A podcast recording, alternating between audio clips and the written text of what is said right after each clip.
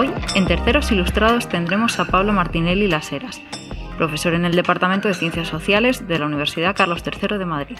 Experto en historia económica, Pablo Martinelli obtuvo su doctorado en el European University Institute y desde entonces dedica gran parte de su investigación a los efectos de la desigualdad en el desarrollo de los países.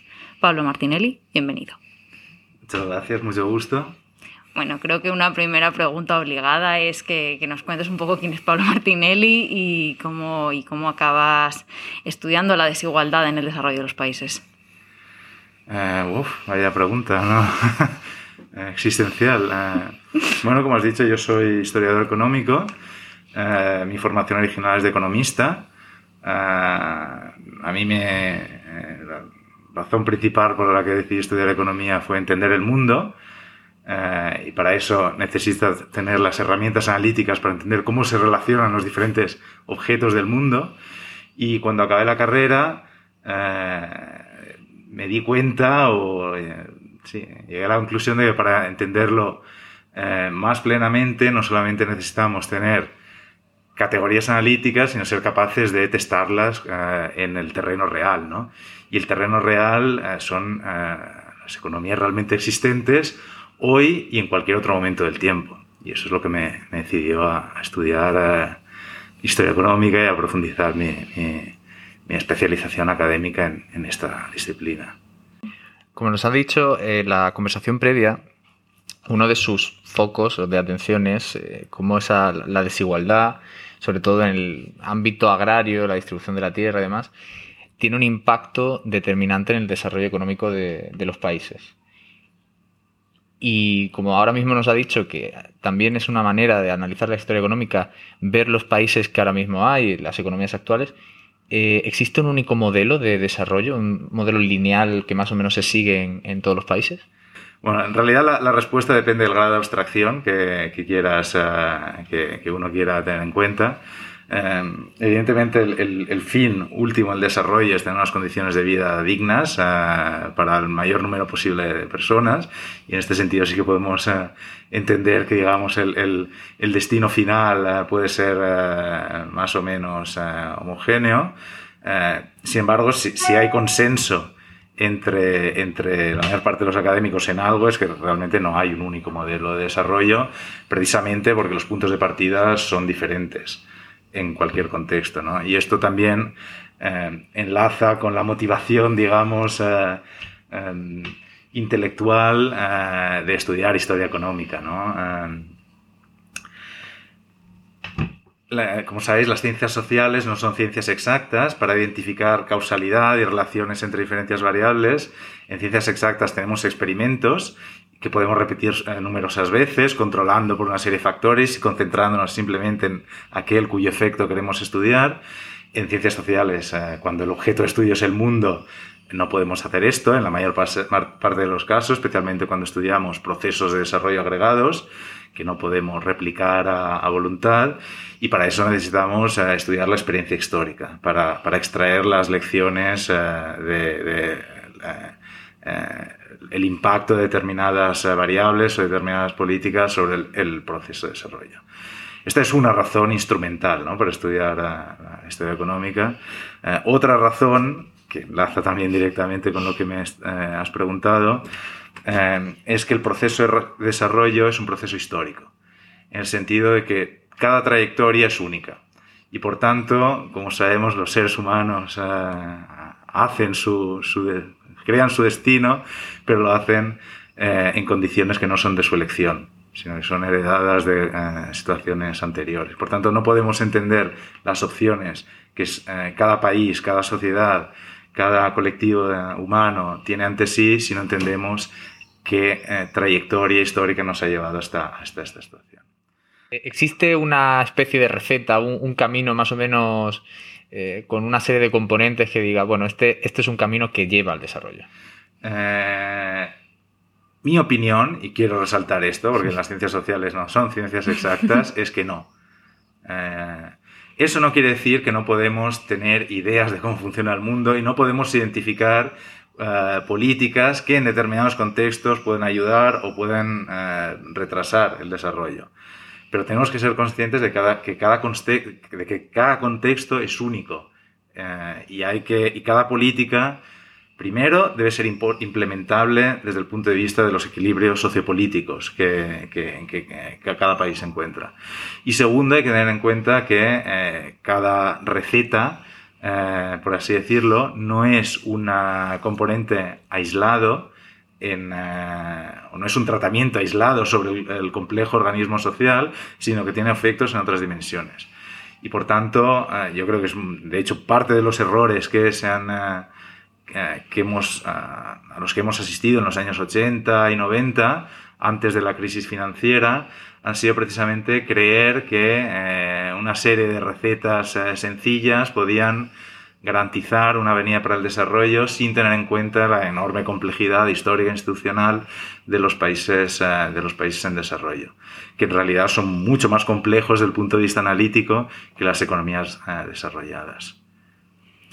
Bueno, una de tus, por entrar un poco en materia, una de tus investigaciones gira en torno al tema de los latifundios en Italia durante finales del siglo XIX, comienzos del siglo XX. ¿Podrías contarnos un poco, para, para que la gente lo sepa, qué, qué, eran los latifundios, en qué consistían? Bueno, la, la, digamos, la definición más básica de latifundio es, es casi trivial, ¿no? Es una, hmm. una gran extensión de, de tierra eh, concentrada en, eh, en, las manos de, de, un, de un único propietario.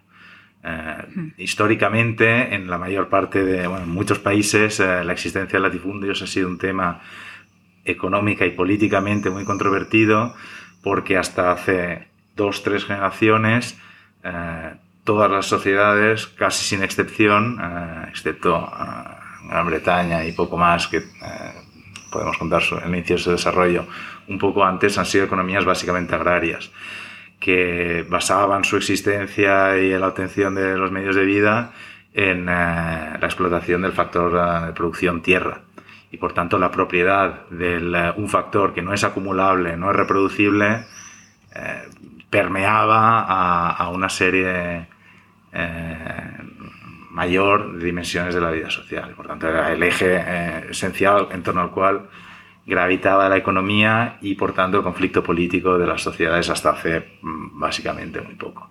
Y eh, no menos en Italia, que es una economía europea periférica y donde históricamente la historiografía ha atribuido a, la existencia de los latifundios, especialmente en la parte meridional del país, eh, un, papel determinante en la divergencia regional entre la mitad septentrional y la mitad meridional de, la península.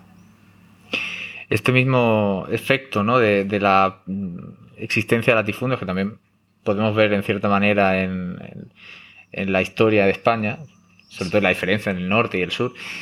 Eh, en el colegio siempre nos cuentan ese conflicto que hubo respecto de la reforma agraria. ¿Qué efectos tiene sobre el desarrollo económico?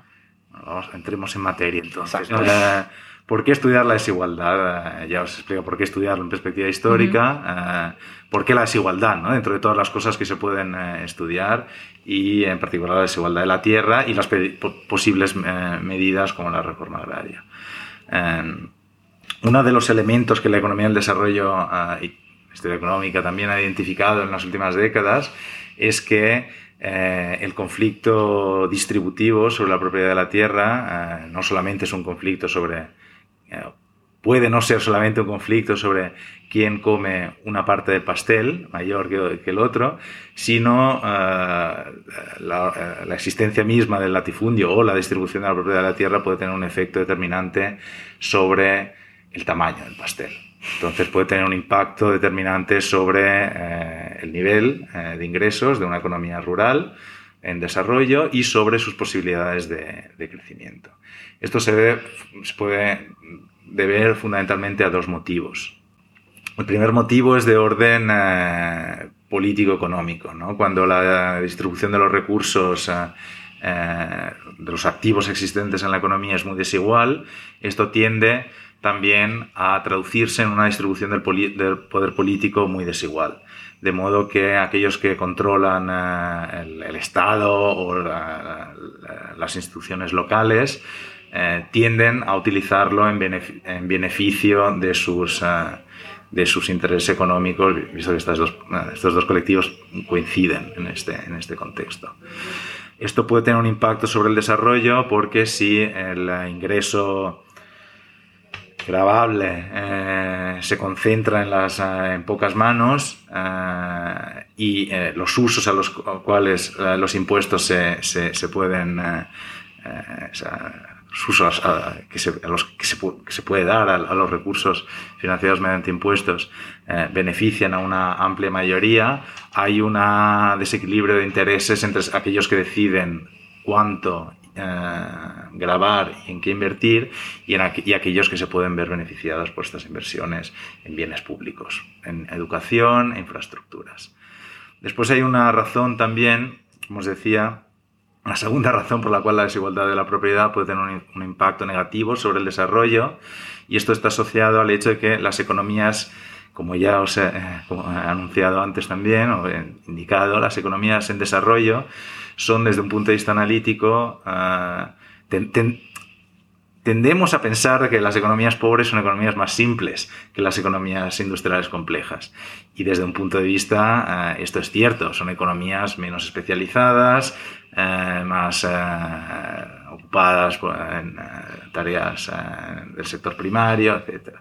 Desde un punto de vista analítico, sin embargo, estas economías son mucho más complejas porque las economías rurales eh, no cuentan con una serie de eh, condiciones económicas eh, en las cuales las economías, los agentes de las economías desarrolladas operan. Y esto se suele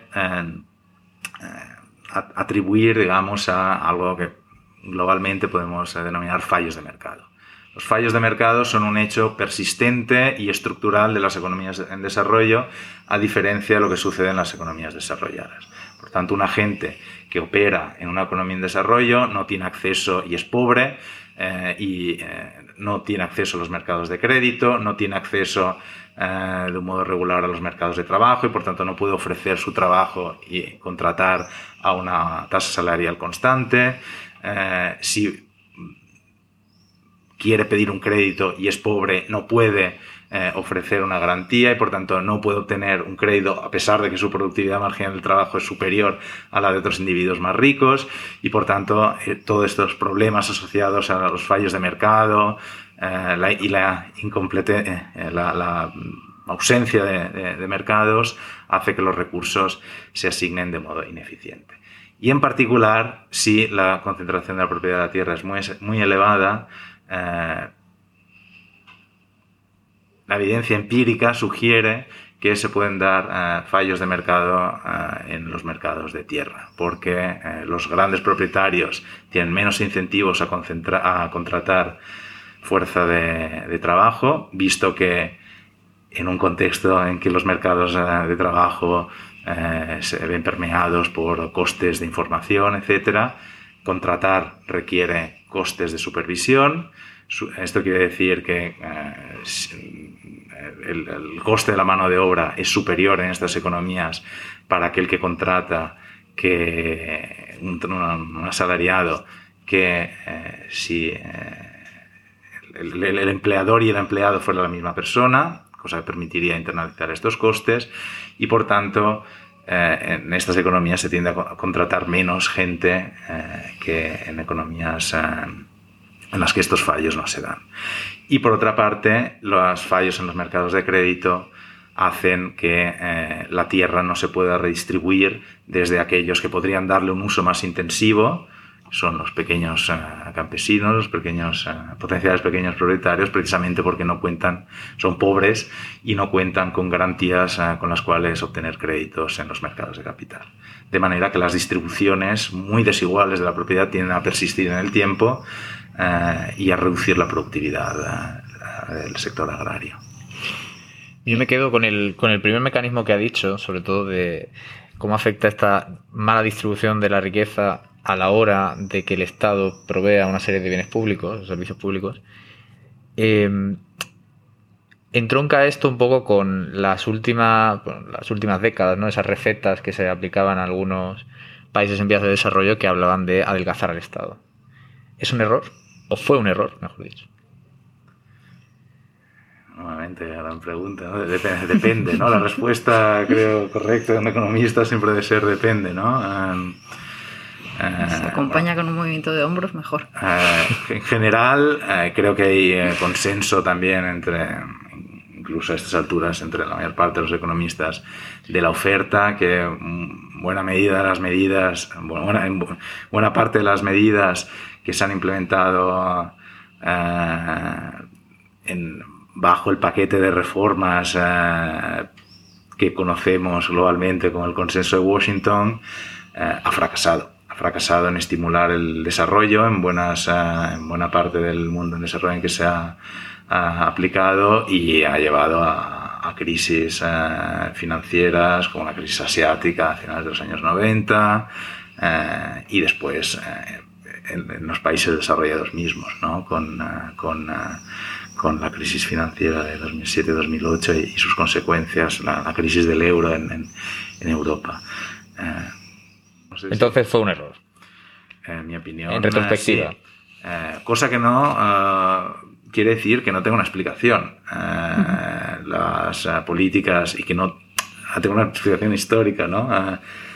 Tenemos que tener en cuenta que eh, esta, esta eh, cambio, digamos, en la orientación de, política económica, especialmente en los países occidentales, tiene lugar después de eh, prácticamente, una década de esta inflación, de combatir eh, crisis de oferta con políticas expansivas de la demanda que no hacían nada más que alimentar un proceso inflacionario que a largo plazo amenazaba con reducir la, la- la oferta, la curva de oferta agregada y por tanto la- el, el nivel de bienestar de equilibrio, ¿no? Entonces, eh, tiene una explicación histórica el cambio de, de sentido en las políticas económicas hacia la, la- la consolidación fiscal y, y una serie de políticas moderadas, de, de moderación fiscal y monetaria. Eso no quiere decir que, eh, como sabemos, las políticas son, eh, responden a, a intereses, ¿no? Y, y, eh, y este cambio eh, ha llevado a una reconfiguración de la, la- la orientación de- de- del papel del Estado en la economía. eh,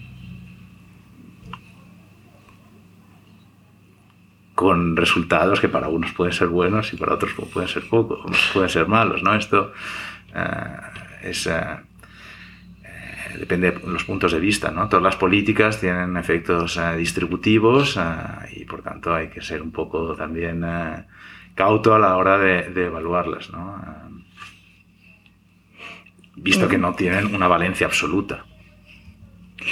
Bueno, por... Nos, nos comentaste en las conversaciones previas a la entrevista que bueno que estabas ahora actualmente haciendo un paper, un working paper y nos gustaría que nos contaras un poquito, así en exclusiva, sobre Bueno, qué va pues a la- tratar. eh, como habéis mencionado antes, yo he trabajado sobre el, eh, el efecto de la, de la de desigualdad en la, y del latifundio en la economía italiana el periodo entre guerras. A mí me interesaba en ese periodo ver en qué medida podía afectar a la eficiencia estática de la economía, es decir, si un elevado grado de desigualdad podía tener un impacto negativo sobre eh, la eficiencia de la operación de los mercados.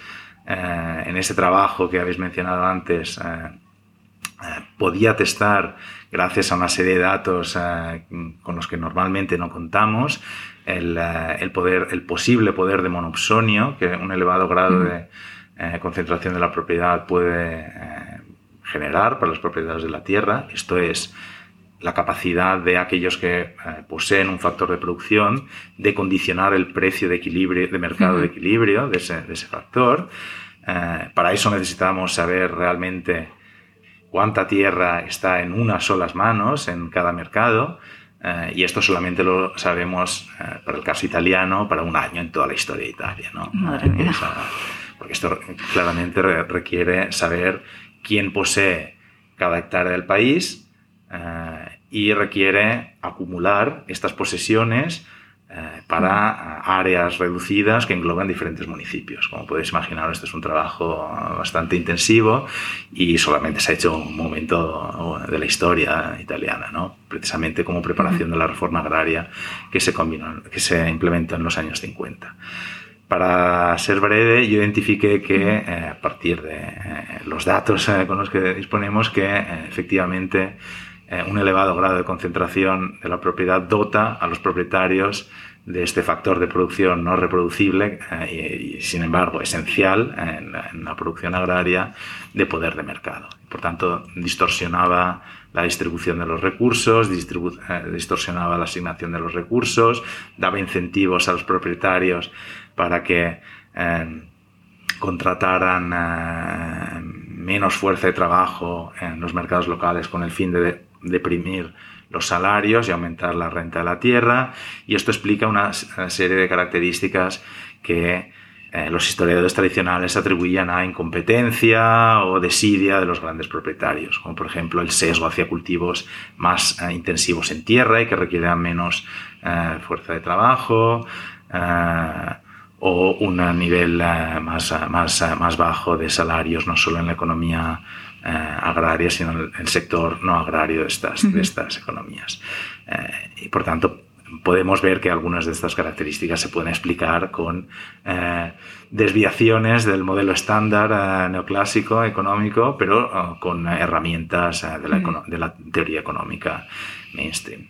En este nuevo eh, trabajo lo que me interesaba era ver el, impacto dinámico sobre el proceso de crecimiento y por tanto el impacto sobre los sectores no agrarios de una elevada desigualdad de la distribución de la tierra inicial eh, para eso, básicamente, hemos recogido muchos datos de eh, cerca de 800 mercados locales de trabajo en los cuales podemos distribuir al conjunto de Italia y hemos eh, mm, medido el impacto que una elevada desigualdad inicial de la distribución tiene sobre el crecimiento del sector industrial y de servicios en los 50 años posteriores a 1951. Y básicamente encontramos que el impacto es negativo. Eh, se confirma que eh, elevados grados de desigualdad inicial eh, reducen el crecimiento a largo plazo del sector moderno, del sector industrial. Estos resultados no dependen de la implementación de la reforma agraria, porque incluso cuando eliminamos las áreas que se han visto sometidas hasta, a, la redistribución de cerca de 700.000 hectáreas durante los años 50, el efecto no solo negativo en la desigualdad no solamente se ve confirmado, sino que parece ser más fuerte. Y eh, estamos ahora intentando em, testar el mecanismo preciso a través del cual esto puede suceder. Nuestra sospecha es que buena parte de esto actúa a través del mercado de crédito eh, y de la emprendeduría eh, asociada a tener eh, economías de pequeños campesinos en, un momento inicial, que están más acostumbrados a gestionar empresas, a lidiar con eh, documentación, registros de propiedad, etcétera, y a tomar decisiones económicas de un modo más activo respecto a, los, a la fuerza de los braceros asalariados. Eh, y esto se ve también confirmado por el hecho de que no solo el empleo eh, crece más velozmente en las zonas más igualitarias, sino que la creación de empresas es más dinámica en las áreas que son inicialmente más, más uh, igualitarias. Estaremos deseosos de leerlo. Pablo Martinelli, muchas gracias. Muy bien, gracias a vosotros.